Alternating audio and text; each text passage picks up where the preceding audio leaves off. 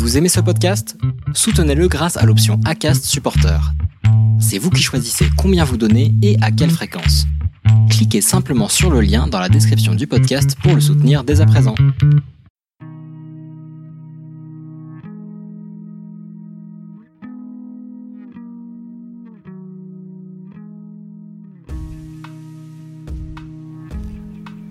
Bonjour, vous écoutez Melting Pot, le podcast qui donne la parole aux Françaises et Français issus de l'immigration.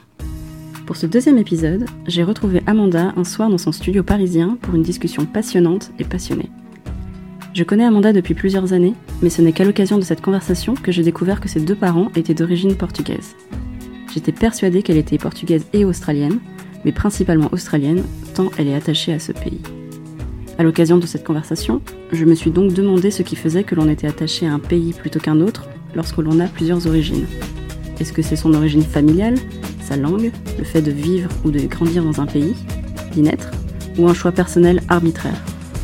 Pour Amanda, c'est un peu plus complexe que ça. D'origine portugaise, elle est née en Australie et a grandi en France. Il est nécessaire de connaître son parcours et son histoire pour comprendre son attachement différent à ces trois cultures. Dans cet épisode, on a donc évoqué l'histoire de ses parents et l'accueil de l'immigration portugaise dans les années 60, mais aussi son histoire personnelle, un parcours singulier entre Montargis, dans le Loiret, Melbourne en Australie et Paris où elle habite aujourd'hui. On y parle d'immigration, d'expatriation, mais aussi d'ambition et de détermination à aller au bout de ce qu'on entreprend, et bien sûr d'identité culturelle.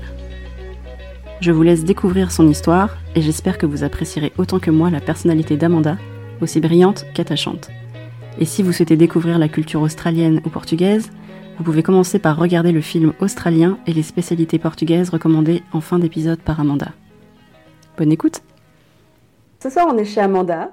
Donc, tu es avocate, tu as 30 ans et tu es d'origine portugaise. Oui, alors effectivement, du côté de mon père, il est portugais, et il a la nationalité portugaise. Et de ma maman, qui est aussi en fait d'origine portugaise quand on remonte à mes grands-parents, mais elle, elle, est née en Argentine. Et à l'âge de 5 ans, je crois, ils ont déménagé en Australie pour des raisons vraiment purement économiques. Hein. Il n'y a pas eu d'autres problèmes. En fait, je pense que c'est vraiment le Portugal des années 60-70, euh, où voilà, la classe plutôt ouvrière du côté de mes grands-parents. Et pour des raisons économiques, ont voulu euh, chercher un peu plus de prospérité ailleurs, dans des pays où il y avait un peu un boom. Donc du côté euh, de mes grands-parents, du côté de ma maman, ça a été tout d'abord le Canada, puis la France, puis l'Argentine, parce que du coup mon grand-père a pu trouver du travail dans ces trois pays-là assez facilement. Et en fait, c'était toujours un peu par du bouche à oreille euh, des copains qui lui disaient bah, là-bas il y a du travail, et ça ici, je connais un tel qui est là-bas et ça marche bien, donc euh, je sais pas, voilà, tout le monde bougeait. Et quand j'y repense, je me dis c'est quand même assez impressionnant de dire que déjà dans les années 60, ils étaient prêts à plier bagages et euh, aller s'installer ailleurs. Il a changé complètement de une meilleure vie. Voilà, exactement. Et euh, quand il était en Argentine, bah, ça s'était plutôt bien passé, je pense, pour eux. Mais au bout de six ans, voilà, ils avaient un peu fait le tour. Et je pense que l'Australie, en fait, c'est l'Australie qui appelait à l'immigration. C'est pas du tout eux qui se sont dit, euh, bon, bah, allez, c'est chouette. Mais en fait, l'Australie cherchait à être peuplée et euh, faisait des appels à l'immigration. Et en fait, ils aidaient les immigrés vraiment avec le logement. Une fois que tu arrivais dans le pays, tu avais un logement pendant le temps que tu puisses trouver un travail. Il y avait des aides. Donc, c'était assez accueillant. Donc, en fait, ils ont pu bénéficier de ce programme-là. Et c'est dans ce cadre-là que toute la famille a immigré là-bas. Donc du coup, ma maman s'est fait naturaliser. Le reste de la fratrie euh, qui est venue par la suite sont tous australiens. Donc eux, ils n'ont pas du tout le côté euh, argentin de ma maman. Et euh, du coup, mon papa, lui, de son côté, quand il était petit, bah, tous sont venus en France, toujours pour des raisons économiques, parce qu'il y avait du travail là-bas. Mon grand-père a aussi trouvé facilement. Et pourquoi ils sont venus en France, tu sais? Ben, Je pense que c'est parce que le côté plus proche de la France... Ils connaissaient des gens qui étaient en France? ben, pas vraiment, je pense pas, mais je pense que c'est toujours par le, côté un peu bouche à oreille. Il y a du travail ici, il y a du travail là, dans telle usine, dans tel coin de, la France, et je pense que c'est comme ça que ça s'est fait. Parce que par exemple, du côté de mes grands-parents, si on regarde les grands-oncles, les grandes-tantes, euh, il y a eu des immigrations en Corse, en France quelques-uns, mais pas dans le même coin. Ils sont pas euh, tous partis en fait en France, il y en a plusieurs qui sont allés ailleurs. Exactement, ouais, ouais. Et même du côté de mes grands-parents, du côté de ma maman, pareil, euh, bah, par exemple, mon grand-père, lui, il est parti euh, tout d'abord au Canada, en France. D'autres étaient partis dans d'autres coins du monde. Mm. Donc au final, je pense que chacun cherchait un petit peu euh, le pays qui était en plein boom. Il avait quel âge ton père quand ils sont partis? Quand ils sont partis, je pense qu'il y avait... Ils sont partis, il m'a dit, en 1961. Mon père étant né en 56. Tu vas m'aider sur le coup 5 ans. 5 ans. Donc il a grandi en France. Je pense que c'était quand même un autre contexte en France qu'aujourd'hui. Est-ce que tu sais comment ils ont été accueillis? Oui, pour mon père, je lui, quand il m'en a parlé, pour lui, en fait, comme c'était dans une période d'après-guerre, les années 60, l'ambiance était plutôt bonne, accueillante, et ils n'étaient pas, en tout cas les Français euh, qui... En fait, il est rentré dans un petit village euh, du Loiret, et ça s'est très bien passé pour eux. Ils n'ont pas du tout souf- souffert de discrimination, et c'était une ambiance beaucoup plus, on va dire, conviviale, fraternelle, je pense, d'après-guerre. Et il n'y avait pas ce rejet, on peut, on peut dire, hein, de ce qui venait de l'extérieur. En tout cas, elle a été bien accueillie. C'est très, très, très bien passé pour lui. Et je pense qu'il était très content aussi d'arriver en France. Même si le Portugal lui, manquait un petit peu, je pense qu'il est très attaché à la France. Euh, il- enfin, je pense qu'il adore ce pays et euh, s'il a bien réussi son intégration, euh, il a été scolarisé là, donc comme un petit garçon français. Seulement, bon, bah, Ouais. à la maison, on parlait portugais, quoi. Mais à part ça, euh, oui, ça s'est bien passé. D'accord. Et du coup, ta mère, quand est-ce qu'elle est arrivée en France? En fait, c'est la rencontre entre mes parents. C'est mon père qui, euh, vers l'âge de, je pense qu'il avait 28-29 ans, il avait envie de, de découvrir l'Australie. En fait, il m'a raconté qu'en fait, il avait vu un reportage à la télé, à l'origine sur la Nouvelle-Calédonie, et que ça lui avait, enfin, il s'était dit, ah, j'irais bien, euh, bien essayer autre chose, en fait, comme, comme vie. Et en fait, il avait fait des démarches pour s'installer de manière permanente. Et à la base, il devait y aller avec plusieurs copains. Et moi, ce qui m'avait toujours étonné, c'est que c'était de manière permanente. C'était pas genre un Il y avait jamais été avant. visa. Ah non, jamais. Et euh, vraiment, il voulait y aller, mais pour s'installer pour de bon, quoi. Donc ça, j'étais un peu étonnée. Je lui ai demandé, mais pourquoi? Et puis, la seule réponse, c'est, euh, bah, j'avais envie de voir autre chose. Tu te dis, c'est quand, même- c'est quand même décalé, quoi. Mais donc, il voulait s'installer de manière euh, permanente. Au final, aucun de ses potes n'y est allé. C'est le seul à s'être lancé. Et il a changé de destination. Il est parti vers l'Australie. Et donc, du coup, mon père, qui ne parlait pas un mot d'anglais, arrive là-bas. Mais encore une fois, en fait, il y avait encore des systèmes de- d'accueil des immigrés. Et comme mon père est portugais, il a réussi à trouver une- un club, une asso- association portugaise qui l'a bien aidé en fait à trouver un travail, à faire des démarches administratives, à essayer de voir pour un logement. Donc il y a, il y a quand même des, des centres d'accueil sur place. Et donc lui, il a réussi à trouver un travail assez rapidement, un petit boulot. Je pense qu'il travaille dans un hôtel. Et c'est comme ça qu'il a pu apprendre l'anglais petit à petit. Après, il s'est lancé dans le bâtiment. Alors là, si tu veux un bon cliché portugais, le voilà, c'est celui podcast. D'ailleurs, sur le cliché du, du portugais qui retape des maisons, tu sais d'où ça vient Oui, je pense que bah, c'est ce que m'a m'a expliqué mon père aussi. Donc je lui ai toujours demandé bah, est-ce que toi, quand tu étais petit, t'as subi les blagues du genre euh, les Portugais sont poilus euh, Bon, peut-être pas lui, c'est un homme, mais bon, euh, tout ce genre de clichés Mm. qu'on a sur les Portugais. Et donc, selon mon père, non, parce qu'en fait, c'est des humoristes des années 80-90. Ouais. Je connais pas leur nom, mais si je les avais, je les remercierais bien. Qui en fait ont lancé ce genre de blagues et, et que ça, ça a pris en fait. Et, euh, et c'est pour ça que c'est rentré un peu dans la culture euh, commune où en fait t'entends ça et tu dis ah ouais, ouais évidemment les Portugais sont petites, euh, grosses et poilus. Parce que c'est les humoristes. Non mais Sympa. C'est sympa, mais c'est, ce sont les humoristes en fait des années 80-90 qui ont lancé ça. Mais tous, enfin, dans les décennies avant ça, on n'en parlait pas. Et euh, bah, forcément, je pense que c'est parce que quand euh, voilà, il y a une vague d'immigration, euh, soit peu qualifiée, soit qualifiée à l'origine, mais qui ne trouve pas un travail équivalent. Je fais des métiers manuels en fait. fais des métiers manuels et c'est de là que, que, que lance la, la chose. Mais on n'est pas plus ouvrier que d'autres nationalités. C'est un peu comme le plombier polonais. Voilà. Ouais. Pourquoi on a besoin de ce genre de préjugés, de clichés euh, dans notre façon euh, de penser mais bon. Donc en fait, il est rentré dans le bâtiment, il a lancé sa propre boîte. En fait, ça marchait bien et donc du coup, il était vraiment installé là-bas avec ma mère et c'est là où on est né en fait, mon frère et moi. On est né à la fin des années 80 à Melbourne en Australie.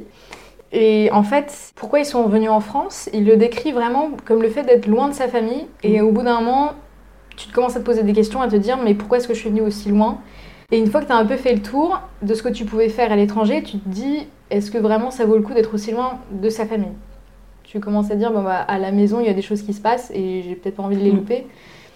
Et je pense que c'est pour ça qu'ils sont venus. Donc il a rencontré ta mère, tu nais en 88. Vite. Ton frère, il est né avant toi, ouais, en Mm. 86. Et donc au bout de combien de temps ils se disent qu'il revient, revient en France? Parce que toi, Alors, du coup, tu as grandi en Australie. Ouais, alors mon père, je pense qu'il était installé en Australie déjà depuis à peu près 7 ans quand il a décidé de partir. Nous, on est partis en 91, donc moi j'avais 3 ans, mon frère 5. Ouais. Ah oui, t'es es venu quand t'étais petite, je crois que c'était plus, plus tard. Alors en fait, voilà, donc ça c'est le, le- le premier, euh, la première venue, je découvre la France à l'âge de 3 ans, je suis ravie. Non, franchement, j'ai bien aimé, j'étais en école maternelle, ça s'est ça s'est bien passé. Le seul euh, point, c'est que bah voilà, tu parles pas français. Ouais. Tu parles anglais, ouais, tu parles anglais, euh, tu parles avec tes mains, parce que du coup, tu essaies de te faire comprendre par les autres. Mais ça, parce qu'à l'âge de 3 ans, même les petits français, Mhm. ils- c'est pas non plus euh, des petits Molières, quoi. Donc ça... Mais après, donc je pense que c'était quand j'étais en CE1, CE2, on est retourné en Australie. Mais là, juste ma mère et mon frère. Et mon père était censé nous rejoindre. On part en Australie D'accord. parce qu'on devait s'y installer à nouveau. Et euh, Et pourquoi mon père il- reste en ton France père est resté en France pour vendre la maison, s'occuper de tout ci, tout ça, Mhm. et était supposé nous rejoindre. D'accord. Mais au bout de deux ans, papa, no Il show. était toujours pas là. No show, papa. Euh, et donc du coup, voilà. Et, et nous, en fait, quand on est revenu en Ça Australie, a avec mon longtemps de la maison. euh, Ah qui s'est passé en a construit d'autres en tout temps. Eh ben, tu, tu ne penses pas, c'est bien dire. Je vais te raconter, tiens-toi bien. Donc, ah, donc en fait, nous, on part en Australie avec mon frère. Donc lui, il a 10 ans, moi j'en ai 8. Et, euh, et donc du coup, on est scolarisé, genre l'équivalent du Mm. CM1, CM2 là-bas. Et on réapprend l'anglais, qu'on avait oublié. En fait, ma mère, elle avait essayé quand même de nous garder. Elle nous avait fait lire en anglais, elle nous parlait en Mm. anglais et tout ça quand on était en France. Mais quand t'es petit, c'est quand même difficile de maintenir euh, quand t'es plongé quand même toute la journée en français. Donc on, on comprenait encore un petit peu, mais c'était pas non plus euh, fluent. Donc euh, quand on revient, euh, il faut tout réapprendre. Mais ça s'est bien passé. Franchement, j'en garde pas un traumatisme. Je pense que ça s'est plu- plutôt bien passé. Et pour nous, l'Australie, de toute façon, c'était l'éclat total. On habitait avec ma grand-mère dans une grande maison, avec ma tante. On Mais s'amusait tu t'en tous les souviens jours. du moment où tu as dû partir? Alors honnêtement, je me souviens pas du moment où j'ai dû partir de la France. Je Ah. me souviens surtout de mon départ d'Australie deux ans plus tard. Ah oui, à deux ans seulement vous êtes resté Ouais, parce que donc comme je te disais, donc on est on est parti à l'âge de 8-10 ans mon frère et moi en Australie rien qu'avec ma maman et mon, mon frère mon, pa- mon père était supposé nous suivre. Mais entre-temps, comme je te disais, tu ne pensais pas si bien dire, il a acheté un terrain pour construire une maison. et ce n'est pas une blague. Et pourquoi il a fait ça? Euh, je pense pour nous punir, donc je ne sais pas ce qu'on a fait. Non mais c'était pas une décision euh, commune? Ah non Non mais ça c'est le pire, c'est qu'en fait apparemment, si ma mère entend ça peut-être elle va dire mais pourquoi elle rentre dans autant de détails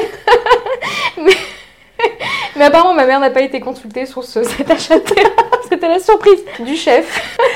Donc bon c'était notre surprise en fait, c'est euh, ah bah au fait euh, je vais un peu acheter un terrain et je vais me lancer dans la construction d'une maison, c'est génial non? Vous êtes contents Et donc on est revenu et ça honnêtement je m'en souviens. Je m'en souviens parce qu'on on m'avait dit euh, qu'on revenait juste pour Noël. On revenait juste pour Noël, passer Noël en famille avec la famille en France, et qu'on reviendrait. Mais on n'est jamais revenu, et honnêtement, ça, mon frère et moi, c'est vrai qu'on l'a très On vous a pas dit la vérité en fait. Ou alors peut-être que ma mère pensait vraiment qu'on allait revenir. Mais ouais, nous, on nous a dit qu'on On revenait juste pour Noël. Donc en fait, on n'a pas vraiment dit au revoir à notre famille là-bas. On a juste dit, bon, bah voilà, bye. Oui, on Bientôt. revoit. En fait, Ouais. nous, on n'était pas... On n'était pas triste de partir d'Australie au moment où ça s'est passé parce qu'on pensait qu'on revenait. Et donc du coup, bah, tu laisses toutes tes affaires là-bas, euh, comme si tu revenais de vacances. Tu allais revenir dans, dans 15 jours. Mais non, tu ne reviens pas. Et ouais, ça, c'était quand même dur. Et en fait, on revient en France. Et rebolote, on ne sait plus parler français.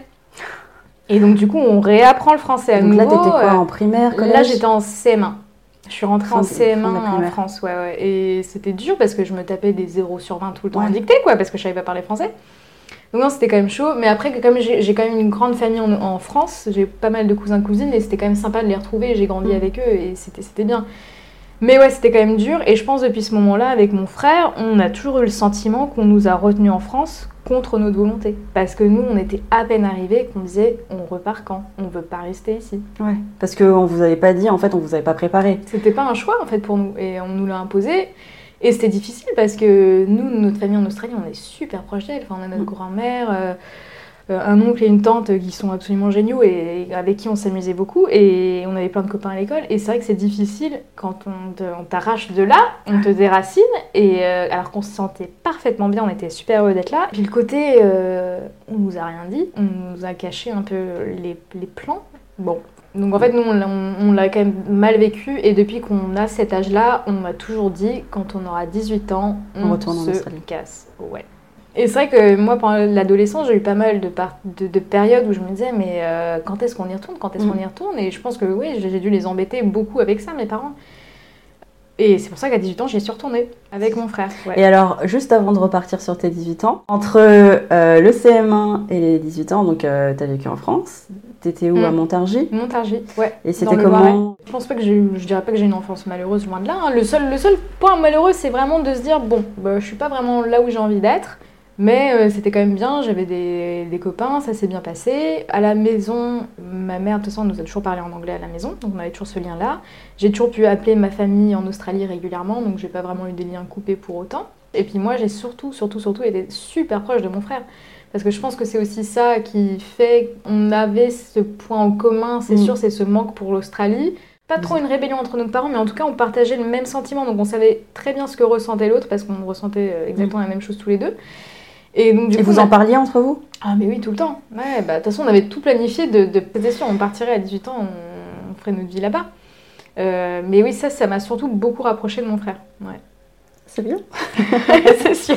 Et comment ils vous ont élevé, vos parents? Est-ce comment ils étaient votre éducation? Je pense que j'ai des, j'ai des parents plutôt cool.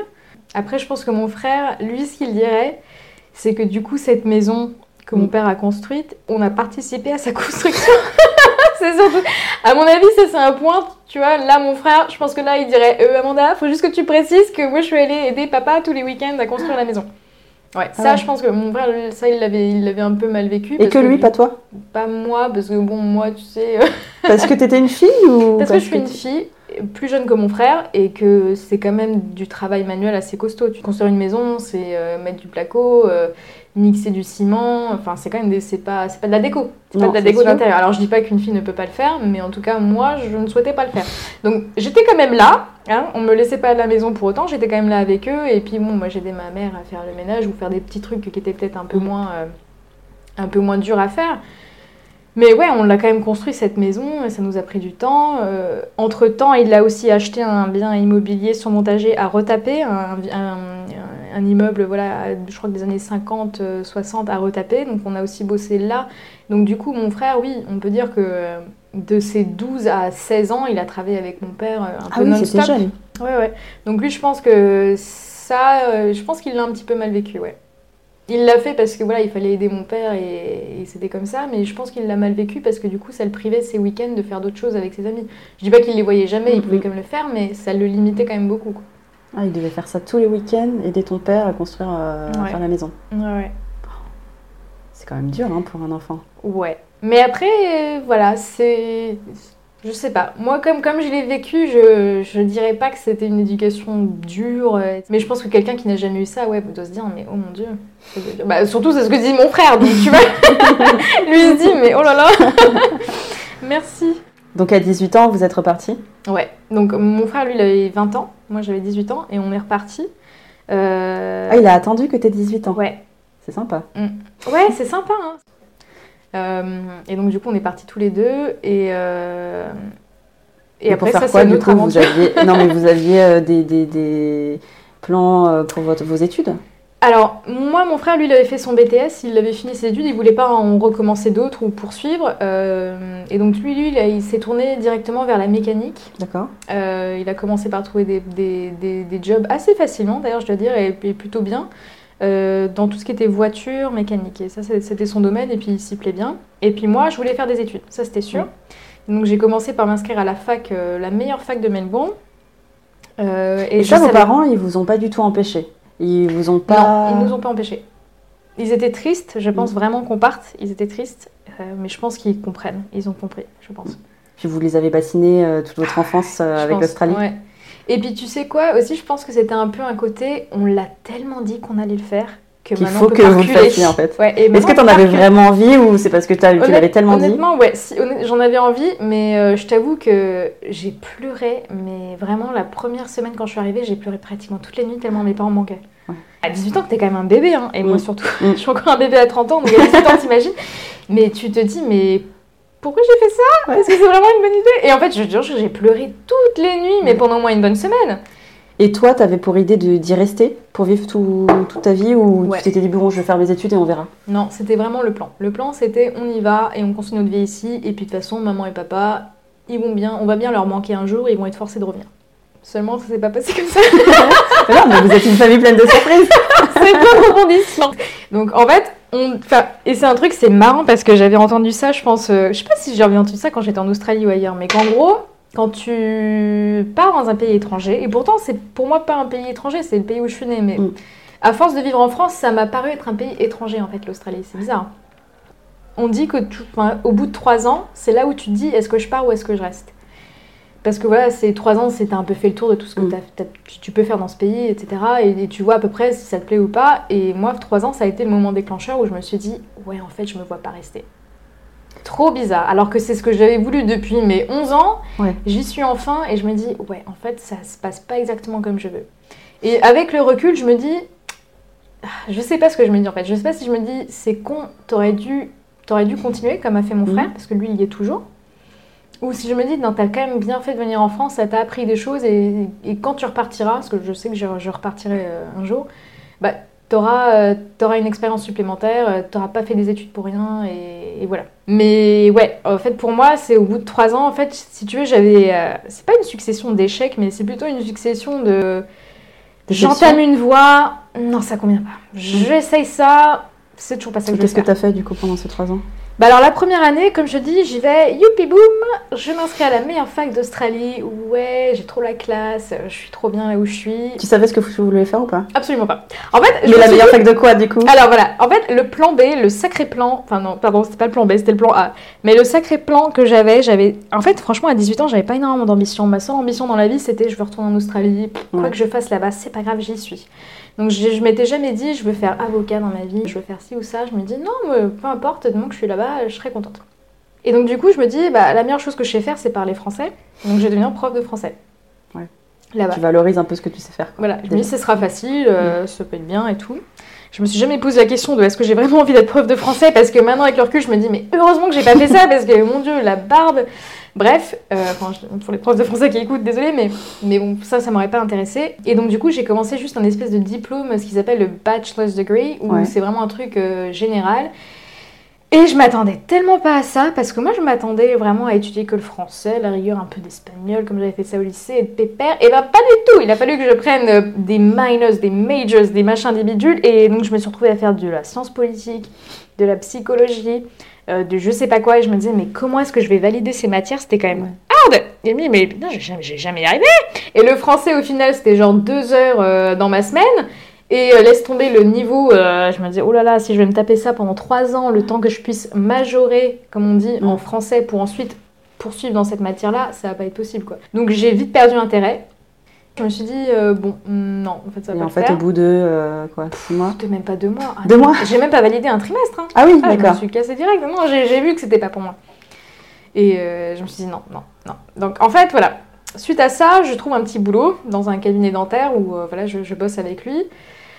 Donc c'était bien parce que voilà, j'avais mon autonomie, j'ai gagné de l'argent, première fois que je gagne de l'argent de ma vie, donc c'est génial à 18 ans. Euh, et je me réinscris à la rentrée prochaine dans une fac de journalisme parce que je me dis Ouais. ah, c'est ça que je veux faire, c'est ça que je vais faire, je vais être journaliste, c'est ça que je vais faire euh, à fond, à fond, à fond. euh. À cette époque-là, je lisais Times Magazine tout le temps, je regardais tout le temps les reportages de la BBC, j'étais à fond. Je me disais, ouais, c'est ça que je veux faire. J'arrive à la fac de journalisme, j'arrive à rentrer, encore une fois, je suis, je suis assez fière de moi et tout.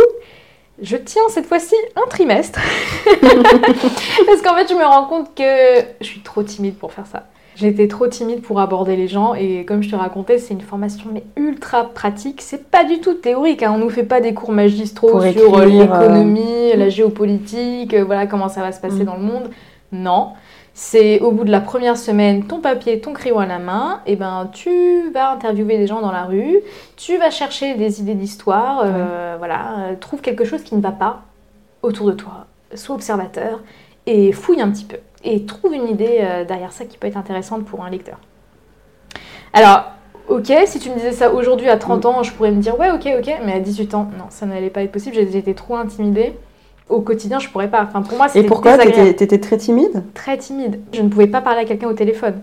Je, je sais pas, ta facture d'élec- d'électricité, euh, ils t'ont surchargé, euh, je t'aurais payé la facture surchargée. Ouais. Juste par peur de devoir confronter avec quelqu'un au téléphone. J'étais vraiment, mais d'une timidité, euh, c'était horrible. Je pense aussi parce que dans mon enfance, notre- enfin, ma mère m'a beaucoup couvée et qu'elle faisait tout pour moi. Et que je m'en rendais pas compte. Et que le jour où tu es confronté à la vraie vie et que tu dois te dire Ah ouais, en fait, tout ça, euh, faut que je parle aux gens, faut que je les ai au téléphone, faut que ci, faut que ça, bah c'est. Ouais, Et comment t'étais euh, à l'école avec les, les gens? Est-ce que t'étais timide aussi? Ouais, Euh, j'étais des timide aussi. Et puis en fait, comme je revenais de France, en fait, mon anglais euh, était un peu bah, rouillé. Et donc du Ouais. coup, bah. Tu penses que c'est lié aussi à la langue, le fait que t'osais pas parler aux gens parce que par exemple, quand tu étais en France, au début, bah, tu ne reparlais pas français, donc peut-être que c'était plus difficile de parler aux gens. Quand tu es retourné en Australie, tu parlais pas très bien Alors, anglais. Bah, en fait, comme ça, c'était au bout d'un an déjà que Mm. j'étais là-bas. J'étais déjà un petit peu plus à l'aise avec l'anglais. Ouais. Euh, mais je, je pense pas que c'était ça. Je pense que c'était vraiment plus une timidité où en fait, j'aime pas embêter les gens. Ouais. Même encore aujourd'hui, hein. vraiment, j'aime pas embêter les gens. Et que ce qu'on me demandait de faire, c'était d'aller embêter les gens. En fait, quand on me dit. euh, Parce qu'en gros, c'est pas comme si qu'il y a une histoire qui est là et qu'on te dit ah tiens, va enquêter là-dessus. Non, c'est va chercher l'histoire. Tu dois aller euh, remuer et j'aimais pas ça. Je me disais Mm. non, non, non, non, non. Non, non, non, c'est pas pour moi. Non, non, non. Donc en fait, ça, j'ai arrêté au bout d'un trimestre. Mais le silver lining dans tout ça, Ouais. c'est que j'avais une matière de droit dans le cadre de cette formation. C'était tout ce qui était liberté d'expression, diffamation, ce que tu as droit d'écrire, ce que tu n'as pas droit d'écrire. J'avais trouvé ça super intéressant. Parce que ça te permettait vraiment de réfléchir à un sujet. Et ça m'a plu. Et je me suis intéressée donc aux études de droit. Mais en Australie, fac de droit, c'est pas comme chez nous. C'est privé. Les mieux cotés sont très très chers, vraiment très très chers, et c'était pas possible pour moi de- d'envisager ça, surtout que j'ai- je commençais déjà à avoir euh, 21 ans. Et euh, là, t'en étais arrivé à. T'as quoi, deux, troisième année en Australie? Ouais. Et tu t'es dit, ah, le droit, pourquoi pas, euh, Ouais. mais trop cher. mais trop cher. Et c'est arrivé un moment où vraiment je me suis dit non mais tu peux pas continuer comme ça, il est temps que tu fasses quelque chose de ta vie. Parce qu'au début quand je suis partie à 18 ans, je me suis dit peu importe ce que je fais en Australie, voilà voilà. Mais l'Australie c'est un pays comme un autre, les gens ont les mêmes mentalités pratiquement qu'ailleurs, en tout cas dans les grandes villes, et euh, t'as ce poids de Ah, regarde, elle fait rien de sa vie, ou elle gagne rien, ou ci ou ça, et j'avais pas envie d'appartenir à cette catégorie-là, en fait. J'avais vraiment envie de faire quelque chose de ma vie, parce que là, je me suis dit, j'ai des capacités, Et ça, ça te venait d'où de te dire, j'ai des capacités? J'ai eu mention très bien au bac. Je Ouais. pense que ça aide parce que tout de suite tu te dis. euh, Oui, mais tu devais être une bonne élève à l'école. ouais. Ah, mais de toute façon, ça, pour moi, oui, ça dans mon éducation, ça a toujours été. Ma mère nous a toujours dit il faut avoir des bonnes notes à l'école pour réussir. Je pense aussi parce que ma mère n'avait jamais fait d'études supérieures. Elle nous a eu très très jeunes, mon frère et moi, à 18 ans. Et je pense que pour elle, c'était important qu'on fasse des études. Et donc, moi, elle m'a toujours dit si tu ne veux pas devenir X ou Y, il faut que tu fasses des, des, des bonnes notes à l'école et que tu réussisses. Alors aujourd'hui, on sait que c'est pas vrai. Bah, pourquoi? Bah parce que franchement tu peux réussir dans la vie, être épanoui Ah oui. et machin, Ah oui, et oui. même gagner très très bien ta vie en n'ayant Oui, pas tu fait des peux bonnes ne études. pas faire de grandes études et réussir. Exactement. Ah Donc euh, bon, mais c'était peut-être une autre époque. Et, Ouais. et, et moi ça oui, c'est vrai que j'ai ah bah toujours j'ai voulu avoir des bonnes notes et puis euh, quand t'arrives dans un pays tu sais pas parler la langue, t'as envie de montrer que ouais un jour j'aurai ma revanche. Voilà, vous me mettez des zéros maintenant, Bon, on verra bien. Dans six mois qui va vous épater. Voilà. Et, bah- et en fait je me suis mis un peu cette pression de j'aurai ma revanche un jour. Ah oui, t'avais Ouais. ce sentiment un peu euh, d'injustice, euh, enfin de te dire. Ouais, de me je- dire, je vaux euh, plus que ça, en fait. En fait, de me dire C'est plus dur pour moi que pour les autres parce que c'est pas Mm. juste. Moi, je viens de l'étranger, je parle pas la langue, vous me mettez des zéros. Bah. Et donc, du coup, bah, quand j'étais en Australie et que je voyais que j'allais un peu nulle part, enfin, j'essayais, hein, c'est pas comme si que j'essayais Mm. pas, mais voilà, que c'était un peu infructueux. Je me dis non, non, mais tu vas pas devenir. euh, tu vas pas être chômeuse toute ta vie, tu vas pas faire Mm. des petits boulots, tu fais mieux que ça, tu peux faire mieux et. euh, et tu vas nous faire des belles études. Allez, Amanda, le. Allez T'étais dans ma tête là en fait Mais c'est exactement ça. Et puis de toute façon, ça venait à un moment où honnêtement, je ne pouvais plus rester en Australie. Ça, c'est beaucoup plus personnel. C'est parce qu'en fait, à l'époque, comme on avait. Enfin, moi, j'avais clairement pas les moyens de me payer un, un Mhm. logement. Je vivais chez ma grand-mère et avec ma tante aussi. Et c'est vrai que c'est venu à un moment où euh, ça fonctionnait plus très bien, en fait, la cohabitation. On s'entend très bien et on, s'aime beaucoup, hein, mais c'est juste qu'au bout d'un moment, tu te dis, ouais, pff, en fait, euh, j'ai pas d'autre choix. Enfin, en, en tout cas, à l'époque, j'avais pas l'impression d'avoir d'autres choix. C'était soit je vis chez eux, soit je vis chez papa, maman, mais j'avais Mm. pas d'autres options. Et c'est aussi arrivé à un moment où, comme j'avais un peu ce problème-là personnel de crise existentielle, qu'est-ce que je vais faire, ça se passe pas bien la cohabitation, où est-ce que je vais dans ma vie, j'avais vraiment besoin du soutien de mes parents. Et en parlant avec eux au téléphone, parce qu'on se parlait toutes les semaines, vraiment ils m'ont dit euh, mais rentre, enfin rentre. Mm. Et donc du coup je suis rentrée et j'ai commencé mes études de droit. J'ai hésité, j'ai hésité quand même. hein. Je me suis dit est-ce que vraiment j'ai envie de faire des études de droit? Est-ce que je ferais, je reprendrais pas une chance avec le journalisme? Peut-être qu'en France ce sera plus théorique, moins pratique. Mais non, après je me suis dit non non allez vas-y, fac de droit on va faire ça et puis euh, et, et aussi c'était le côté en fac de droit au bout de la licence T'as encore plein d'autres options. Donc même si tu sais pas, enfin même si tu veux pas continuer dans le droit en master, bah tu peux faire un master de ci, de ça, et ce sera toujours ouvert. Et Mm. ça, ça m'avait plu aussi en fait. Et tu pourras toujours faire un choix plus tard de faire journalisme, parce que ça se fait aussi après des Oui. études de droit, ou de continuer dans RH, parce que suite à mon premier boulot en Australie, euh, je me suis beaucoup intéressée à la question sociale, euh, droit des travailleurs, parce que Ah oui voilà, Oui, parce euh, que ça s'était pas très bien passé. ça s'est passé à l'australienne, on va dire. Et, euh, et quand t'es pas habitué, c'est ton premier boulot, ouais, c'est. Je me disais, mais oulala, c'est normal que j'ai pas un bulletin de paye et j'ai pas un contrat de travail. J'avais un contrat euh, remplacement de congé mat Mhm. pendant 8 mois et j'étais assistante euh, dans un cabinet dentaire, en fait. Et donc je faisais tout là-dedans et ils me demandaient même de faire le ménage. Je me disais, mais c'est normal que je fasse tout ça et j'étais payée, mais une misère. En fait, je m'étais intéressée un peu à mes droits, j'avais même été chercher sur Google, euh, est-ce qu'il a le droit de me faire ça? Il s'avère que oui, il avait le droit de me faire ça. Parce y a le sous-SMIC, bref. Et donc, du coup, je me suis dit, ah voilà, un jour, euh, un jour j'aiderai les gens comme moi et je m'assurerai qu'en fait, ils- leurs, droits, euh, leurs droits sont respectés et qu'ils sont bien payés et qu'on leur fait tout comme il faut au travail. Et, et donc, je m'étais intéressée aux ressources humaines comme job. Et quand L3 ont fait justement droit social, je me suis dit, ah ouais, mais j'adore cette matière. Je- J'aime, je, je trouve que c'est tellement intéressant les relations employeurs-salariés. Et, euh, Et quand tu as commencé euh, les cours en- de droit en France, ça t'a plu T'as- Là, pour, pour le coup, tu as, continué. Alors honnêtement, j'ai voulu abandonner au bout du premier trimestre, mais je me suis accrochée. Parce que je me suis dit, tu ne peux pas continuer à faire ça. Là, ça commençait à faire beaucoup. Et non, non, donc je me suis accrochée. Et honnêtement, ce qui m'a dit reste, c'est que j'ai commencé à avoir des bonnes notes. Et Ouais. honnêtement, si je m'étais plantée, je serais pas restée. Donc, tu as continué le droit. T'étais où à la fac? Euh, alors j'ai commencé à Orléans. En fait, je voulais. Quand je suis revenue de, de Melbourne, en fait, chez mes parents, qui sont à Montargis dans le Loiret, euh, en fait, j'avais pas envie d'aller à Paris. Paris, ça me faisait peur. Trop grosse ville. Honnêtement, je me suis dit, je vais jamais m'intégrer à Paris.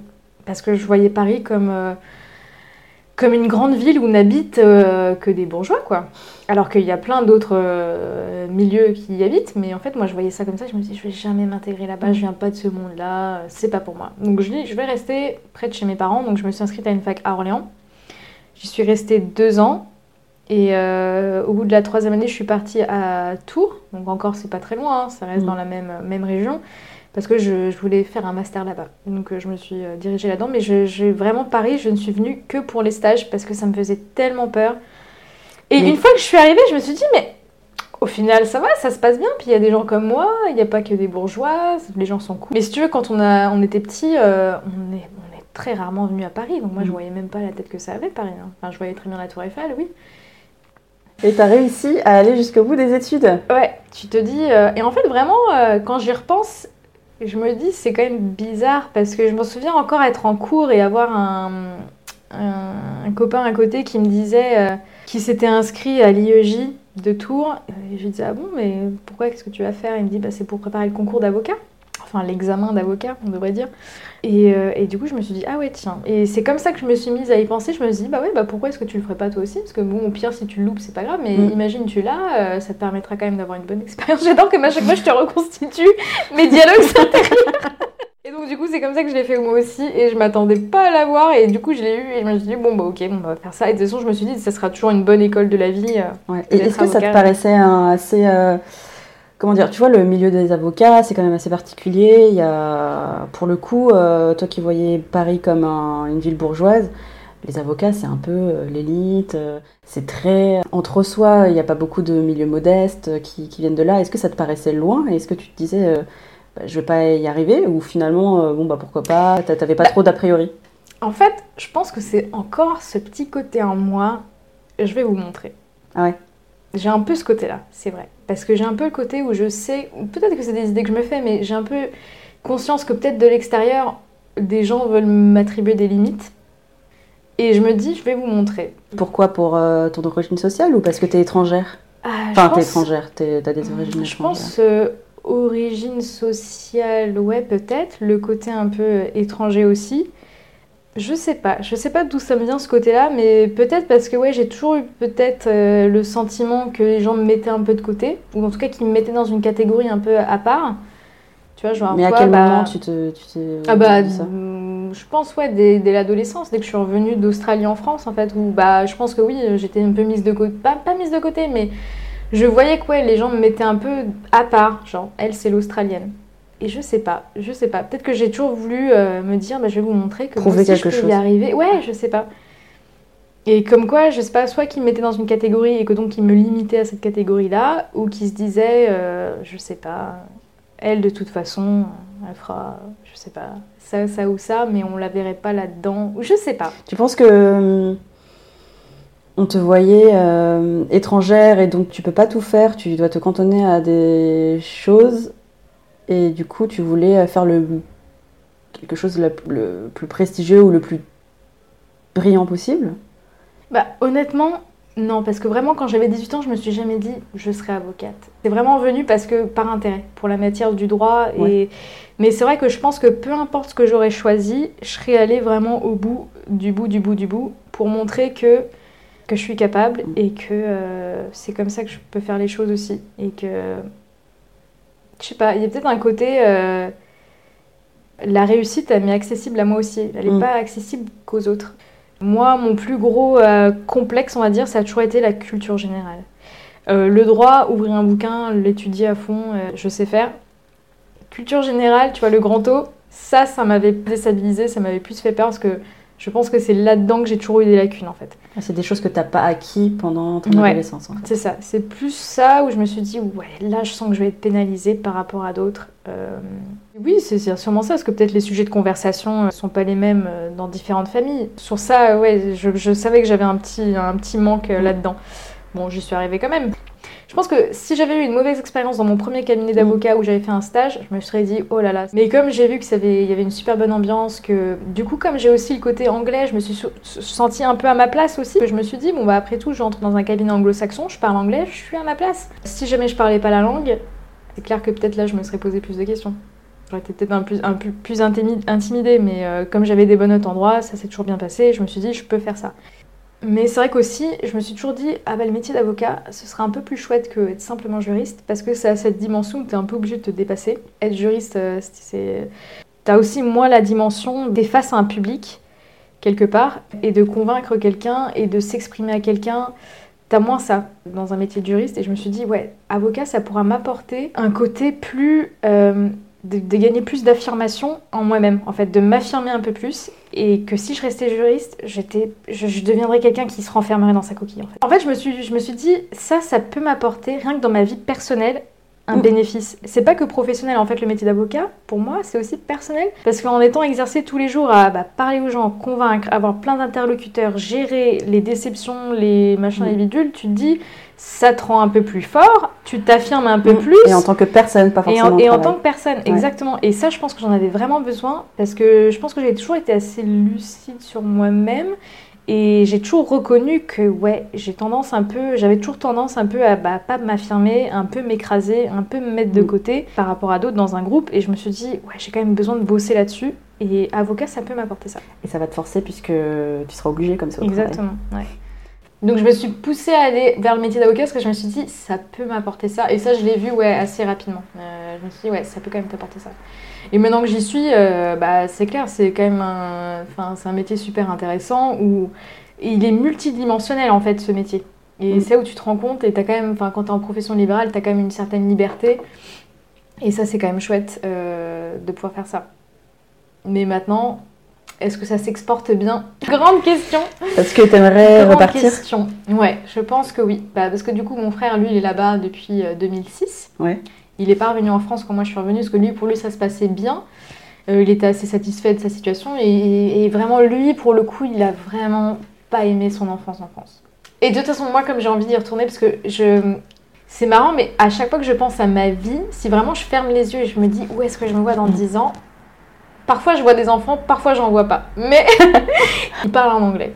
Mais ils peuvent parler en anglais en France. Mais Tu peux leur plus- apprendre. Je pourrais leur apprendre, mais ce serait plus difficile. Et... Mais en fait, je vois l'Australie, en fait. Quoi qu'il arrive, je me dis, ce sera pas en France. En fait, si je reste en France, j'aurai l'impression de vivre la vie de quelqu'un d'autre. C'est bizarre, non Mais Aujourd'hui, tu t'as pas l'impression, t'as l'impression que l'Australie est plus ton pays que la France? ouais. Même si, honnêtement, je parle bien mieux français que l'anglais. J'ai plus de repères dans la culture française que la culture australienne. Parce que, bah, par la force Ouais. des choses, t'es plus intégré ici. Mes amis sont en France, donc j'en ai pas en Australie. Et ben, malgré tout ça, comme la famille est là-bas, euh, ma famille vraiment, euh, de laquelle je me sens le plus proche, ouais, et ben je me sens attirée plus par l'Australie et parce que je sais que moi, ma famille, j'ai envie de la fonder là-bas et j'ai envie de continuer en Australie. C'est bizarre parce que vraiment, si je restais en, France, ben, honnêtement, j'ai peur, je, je me vois pas être la famille française, tu vois. C'est parce que tu as une idée de la famille française ben, En fait, je me vois pas avoir des enfants français. Je veux qu'ils soient nés en Australie. C'est bizarre, c'est très bizarre, hein, mais. Euh, Et c'est quoi C'est la culture? Je voudrais qu'ils. Je voudrais avoir des enfants. Est-ce que toi tu te sens française ou australienne? Pouf, bah ça. Parce qu'en fait, euh, t'es plus portugaise. Alors, si on va regarder génétiquement, oui. ça, il n'y a pas photo. Hein. Non, non, ça c'est sûr. Mm. Mais euh, je pense que c'est aussi parce que bah, depuis que je suis toute petite, je me suis toujours dit, je retourne en Australie, je retourne en Australie. Mm. Et même si ça s'est mal passé la première fois que je l'ai tenté, je me suis toujours dit, tu reviendras mieux équipée plus tard. Et, euh, et c'est ce que je, je, compte faire. Mais je sais pas, en fait, c'est, c'est juste que si je restais en France, euh, je sais que je, c'est pas que je passerais à côté de ma vie, mais j'aurais l'impression de vivre vraiment la vie de quelqu'un d'autre. En fait. Si tu me dis, euh, je veux retourner en Australie parce qu'il y a ma famille là-bas. Euh, si ta famille venait en France, est-ce que tu préfères rester en France ou tu partirais quand même? En fait, bah, je pense que la question se poserait juste pour mon frère. Si mon frère revenait en mm. France, honnêtement, je pense que j'essaierais de le convaincre qu'on y retourne. Ouais. Qu'on retourne, retourne en Australie. Parce que. C'est vraiment le pays. Ouais, c'est vraiment le pays en fait. C'est vrai que j'ai toujours eu le truc où je me dis non, en fait, je veux vraiment que mes enfants soient australiens. Et, et peut-être, tu sais quoi Peut-être que c'est parce qu'à travers mes enfants, ils auront l'enfance que j'ai toujours voulu avoir en Australie. Il y a peut-être un côté un peu psychologique comme ça qui est bizarre. Que si j'ai des enfants en France, eh ben, ils me renverraient l'image que moi j'ai eu de mon enfance en France, que j'ai pas forcément aimée ou mm. pas en tant que celle que j'aurais voulu en avoir en Australie. Et c'est peut-être ça que j'ai pas envie d'avoir. Et j'ai peut-être peur envie que je trouve tout ça assez. Euh, artificiel, faux, et que la vraie vérité sur ma vie se trouve en Australie. J'étais censée être là-bas et moi j'ai un peu envie de rectifier le truc et, euh, et je sais pas. Et j'ai peut-être aussi l'idée que si j'ai des enfants, ils seront plus heureux en Australie qu'en France. Parce que c'est vrai qu'en France, c'est dur quand même l'école. Euh, je trouve. Hein, je sais pas. Bah, je, je, sais pas, mais peut-être que c'était dur parce que justement tu parlais pas français. Ouais. Mais euh, à ce stade, ouais, je me vois plus repartir là-bas, mais parce que aussi je me dis, ouais, si je fonde une famille, ce sera là-bas. Parce que pour moi, ça a toujours été évident qu'on y retournerait tous un jour, euh, comme comme c'était dans l'ordre des choses, c'était supposé arriver. Et euh, je pense qu'il y a toujours une part de moi qui recherche ça. Est-ce que ça arrive? Ça se réalise vraiment et mm. qu'on y retourne? Et, et si je fonde une famille en France, ça m'empêchera pas d'y retourner. Bah non. Mais ce sera un peu plus compliqué. Et puis je ferai vivre à mes enfants pas, la même chose que moi j'ai vécu. Et... Non, Sauf que ce sera des petits Français. Ouais. Et donc euh, ils se sentiront pas déracinés s'ils naissent ici. Bah si. Sauf si tu tombes amoureuse d'un Français. Pourquoi? Bah peut-être que tu resteras et que lui il voudra pas partir en Australie. Ah ouais, mais alors tu vois ça. Bah tu t'empêcheras d'être avec un Français comme ça en fait. Oui. Tu préférerais. ouais, ouais. Euh, dire tout de suite, euh, je, moi je compte vivre en Australie. Exactement. Il faudrait vraiment que ce soit quelqu'un qui soit euh, prêt à vivre là-bas et, et, à y rester. Ouais. Et que si on me refait le coup de on repart, ah non, non, non, là ça ne va pas être possible. J'ai trop donné là. non, non. Mieux vaut qu'ils vivent là-bas. Ouais. Non, vraiment, j'ai. Si tu veux, à chaque fois, c'est un peu comme une cellule familiale qui est éclatée, c'est difficile. Et vraiment, je me dis, non, j'ai envie d'y retourner de fonder une cellule familiale et de pas bouger quoi. Vraiment euh, non. Et, je pense que peut-être c'est ça aussi, c'est à travers ce que moi j'ai envie de réaliser avec mes enfants, il y a un peu un côté genre euh, je mets un pansement sur ma blessure en fait. Il y a peut-être de ça. Je suis, je suis pas psychanalyste, mais il y a peut-être un peu de ça là-dedans, ouais, c'est clair. Est-ce que tu voudrais qu'ils aient une double culture? Bah justement en fait, si j'ai des enfants en Australie, ils apprendront l'anglais à l'école, mais moi à la maison je pourrais leur apprendre le français. Et de toute façon, il y a mon frère euh, qui parle également français, euh, mes parents. Donc ça, c'est sûr que je leur apprendrai le français et je leur, euh, je leur parlerai de la France, je leur donnerai, je leur transmettrai des choses que moi j'ai connues étant mm. plus jeune. Enfin, je partagerai ça comme mes parents font avec moi. Mais je souhaite pas pour autant pour eux qu'ils aient un papa suédois euh, qui puisse leur apprendre euh, ça ou d'autres choses. Non, non, vraiment, non. Euh, du moment que j'ai des enfants qui sont heureux, c'est tout ce que je recherche pour eux. Hein. Et euh, à part la langue, J'en ai Non. pas, tu sais. Je recherche leur bonheur. voilà. Même pas au stade du germe. Et, euh, non, mais en fait, c'est heureux. pour, c'est pour, c'est à travers la question des enfants, ce que je cherche à, à voir, c'est euh, à part la langue, qu'est-ce que tu leur transmettrais d'autre? Euh, ça, montrerait un peu qu'est-ce que toi tu considères qu'il y a euh, chez toi de culture portugaise ou australienne? Ben, je pense que déjà, je voyagerai avec mes enfants. J'attendrai pas qu'ils aient 18 ans pour qu'ils aillent découvrir le monde. Je pense que je leur ferai faire, faire, des voyages en Europe. Au Portugal, en France, ça c'est sûr. Parce que hum, j'aime quand même la France. Enfin, c'est quand même. J'irai pas en Australie pour complètement occulter la France, Mm. couper tous les liens avec. Absolument pas. C'est juste que ma vie, en fait, c'est vraiment, je la vois plus là-bas, sur le long terme. Je me, voilà, typiquement, je me vois pas mourir en France. Je me vois pas être enterrée en France. Non. Si je veux être enterrée quelque part, ce sera dans un cimetière australien. Même si personne vient euh, vous poser des fleurs sur ma tombe, c'est pas grave, ce sera en Australie et je serai contente. En fait, si tu veux, j'arrive pas à me dire, mon, je suis née en Australie, ça va se terminer pour moi en France. En fait, pour moi, je suis obligée de faire une boucle, hop, et de revenir en Australie pour terminer le truc. En fait, j'ai besoin de ça. Euh, et j'ai oublié ta question. C'était quoi? La question Ah c'était oui, qu'est-ce que je veux transmettre à mes enfants Excuse-moi. Excuse-moi. Non, il n'y a pas de problème. Euh, donc oui, donc je les ferai voyager, ça c'est sûr. Et puis alors, je pense que je leur transmettrai euh, le cinéma français parce qu'il y a tellement des films tellement drôles que je pense que ça, je leur, euh, je leur en passerai tous les Ouais. jours euh, pratiquement à la maison, quoi. Enfin, Donc c'est marrant en fait, parce que toi, tu consi- enfin, du coup, tu considères que tu es australienne et tu leur transmettrais euh, la culture française Ouais. en tant que culture étrangère quand ils seront en Australie. hum, hum, hum. Parce que moi, j'avais plus en tête ce que tu avais de, de, de portugais ou d'australien chez toi, mais en fait, pour toi, c'est c'est- c'est- c'est Ben, pour moi, évident. bah, en fait, comme, si- comme je vais retourner en Australie, euh, la question elle se pose un, un Ouais, peu en sens inversé. C'est pas comme Et si j'allais avoir des enfants ici, qu'est-ce que je leur Mm. transmettrais d'Australie ou du Portugal?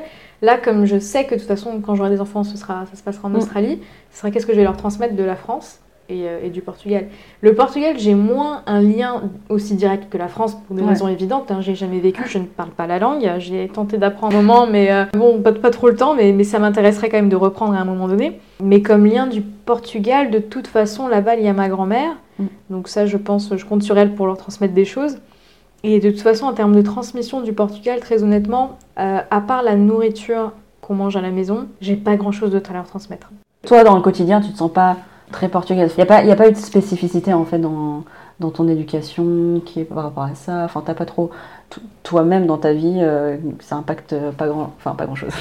Bah, en fait, je sais que je suis portugaise. Ouais. J'ai d'ailleurs la nationalité. hein. J'ai une nationalité portugaise et australienne. J'ai pas la française. Euh, et, et je sais pas. En fait, comme c'est un lien très distant, euh, je me suis jamais trop sentie portugaise. Euh, et quand je vais au Portugal, ben, je me sens pas portugaise hein, parce que je parle pas la langue. euh, je, je connais pas. Voilà, je connais personne au Portugal, Mm. à part la famille de, de mes parents, mais Là encore, c'est encore des liens très distants, hein, c'est pas des liens super euh, soudés qu'on a là-bas. hein. Donc c'est vrai que j'ai, j'ai- non, je me sens pas vraiment portugaise. Et pour autant, je renie pas du tout le côté portugais, j'en suis même fière et je suis contente d'avoir aussi ce côté-là. Et t'aimerais pas apprendre le portugais et, euh, Mais alors, j'ai, pris mes cours euh, sur Babel. Mais bon, au bout d'un moment, euh, enfin, c'est quand même long. Euh, en fait, oui, c'est, mieux de parler quand même avec des gens. Et d'avoir une prof, surtout, puis d'écrire, machin. Parce qu'en fait, quand t'es sur l'appli, bah, tu vas pas te prendre ton petit cahier et puis noter à côté. En fait, t'as envie que ça aille vite, donc tu continues. Mais c'est bien gentil, une fois que t'as fini l'appli, t'as tout oublié parce que Bah t'as rien écrit dans un cahier. Donc, en fait, je pense que c'est quand même mieux de prendre des cours. Mais je pense qu'un jour, je prendrai des cours. Ouais. C'est sûr, parce que... j'ai quand même la nationalité portugaise. Ça fait quand même sens euh, de le faire parce que je pense que je laisserai pas expirer ma carte euh, d'identité portugaise. Tant que je suis en France, il faut que je la refasse parce que c'est- un peu mon laisser-passer dans l'Union Européenne. Mais le jour où je pars en Australie, vu que j'ai la nationalité australienne, je n'aurai plus besoin, si tu veux, de la refaire. mhm. Je pense que je la referai quand même parce que j'ai pas envie de perdre en fait ce lien avec l'Europe. Et Mhm. euh, Et pourquoi? Alors une question que j'ai, je sais pas pourquoi je l'ai pas posée avant. T'as jamais, tes parents ont jamais demandé la nationalité française? Non. Avaient, enfin, c'était pas du tout une euh, Bah. question chez eux, enfin une volonté? Mon, mon père, lui, ne s'est jamais fait naturaliser français. Je pense pas qu'il l'envisage. Je pense que la question se pose moins quand t'as pas la nécessité de le faire. Parce, que, l'Union européenne? Hmm. Si la question, la question du Brexit se posait pour le Portugal, euh, peut-être que tu vois, ça lui traverserait l'esprit de se dire ah ouais, Hmm. que je me ferais naturaliser. Euh, mais comme ça s'est pas posé comme question, je, y a- je pense qu'il y a peut-être moins de, de, de, de raisons de le faire. Et moi, non, j'ai jamais voulu le faire. T'aurais dû choisir parce que tu peux pas avoir trois nationalités, je pense. Non. Alors, c'est certain que j'abandonnerai jamais ma, ma nationalité australienne. Mais même la portugaise, ben, bizarrement, j'y suis attachée. Parce que je me dis, euh, c'est quand même, ça fait partie de mon identité. Et, euh, et je me verrais pas sans. Et en tout cas, je la donnerai pas pour avoir la nationalité française. Tant que j'ai pas besoin de le faire. Si un jour on m'oblige, bon, ok. Mais et encore, je suis même pas sûre. Même Sachant pas que tu te sens plus française que portugaise, mais tu préfères garder la nationalité. Parce que c'est peut-être ton seul lien, en fait. Oui, et puis c'est aussi euh, mes origines quelque part, en fait. euh, parce que si tu remontes à mes grands-parents, ils viennent du Portugal. des oui, c'est tes origines. Mais tu me disais que tu te sens Et- pas finalement... Je me Ah. sens pas finalement portugaise parce que j'y ai pas vécu, mais pourtant, en ayant deux grands-mères euh, qui parlent mieux portugais, enfin c'est leur, leur première langue, j'ai quand même un lien quand même avec le Portugal. C'est, je peux pas, Mm. je- pas comme si on m'avait collé une nationalité où j'ai absolument aucun lien. J'ai quand même la langue, euh, la- les grands-parents qui parlent portugais euh, mieux que le français ou mieux que l'anglais du, du côté de ma grand-mère australienne. Donc du coup, euh, j'ai quand même ce lien et c'est pour ça que j'ai envie d'apprendre moi le portugais parce que j'ai Ouais. pas envie de me dire euh, bon j'ai cette nationalité, j'ai cette origine, euh, j'en fais pas grand chose. J'ai quand même en- envie de me dire ok on m'a pas appris le portugais étant petite parce que moi-même mes parents on leur a pas vraiment appris le portugais. Comme ils ont grandi en France et en Australie, bah ils ont appris euh, la langue des Mm. deux pays. Mais j'ai quand même envie de me dire bah moi rien ne m'empêche moi de le faire, prendre la décision, je vais m'apprendre le portugais et mon frère aussi. Euh, lorsque moi je me suis inscrite euh, justement sur cette application pour recommencer à apprendre, il a fait la même chose que moi. Ah oui? Parce que je pense que tous les deux, on, on a envie de créer plus que ce qu'on a avec le Portugal. En fait, on sait qu'on est portugais parce que je pense que comme on a deux grands-mères qui parlent tout le temps portugais, euh, je pense que mon frère et moi, on a envie aussi nous aussi de pouvoir communiquer en, en portugais. Et parce que je pense qu'on n'a pas envie que ce côté-là se perde avec nos enfants non plus. On a quand même envie de leur montrer voilà, que nos, leurs grands-parents viennent du Portugal, etc. Et, euh, et je pense que pour le faire, il faut que nous aussi, on prenne un peu nos responsabilités et qu'on se dise, bon, bah, à nous de perpétuer. Ouais, j'ai beaucoup plus de culture française et euh, australienne un petit peu aussi, mais moins que le côté français, c'est clair. Et pourtant, je sais que bah, c'est pourtant là-bas que j'ai envie de vivre et, euh, et ouais, il y aura quand même, je sais qu'il y aura un réapprentissage à faire de la vie australienne. Parce que c'est différent quand même de comment ça se passe en France. Et alors, j'arrive à ma dernière question.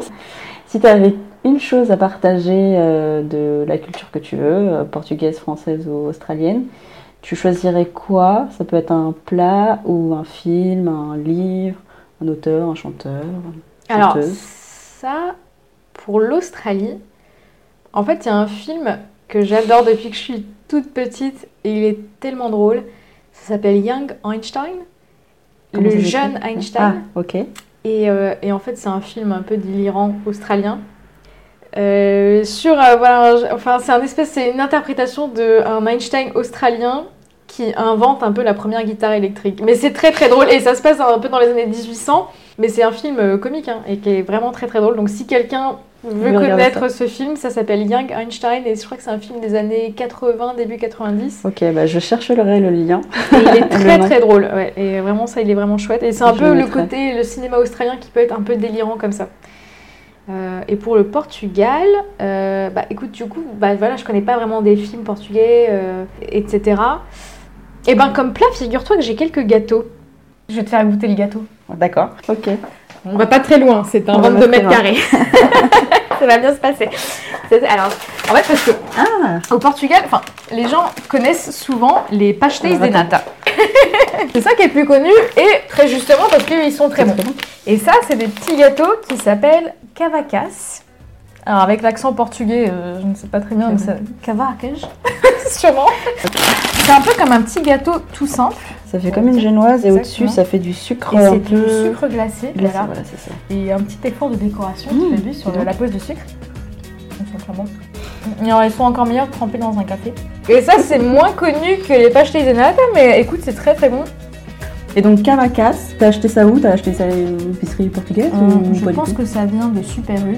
Parce que Ah ouais? Super U, euh, ils ont un rayon portugais, en tout cas où on habite, parce qu'il y a euh, une petite euh, communauté portugaise. Mais je pense que ça peut se trouver assez facilement. Produit au Portugal, hein. Mm. Qualidade Et qu'est-ce que ça dit? On n'aura pas la suite de cette phrase. Je la attends. Qualidade e. Hum, pas mal, hein Merci beaucoup à Amanda d'avoir accepté de se livrer à mon micro. Si cet épisode vous a plu, n'hésitez pas à vous abonner à Melting Pot sur votre application de podcast préférée. Vous recevrez les nouveaux épisodes dès leur diffusion. Vous pouvez aussi laisser un commentaire ou une note sur iTunes, ça permettra de faire connaître Melting Pot au plus grand nombre. Merci beaucoup et à dans deux semaines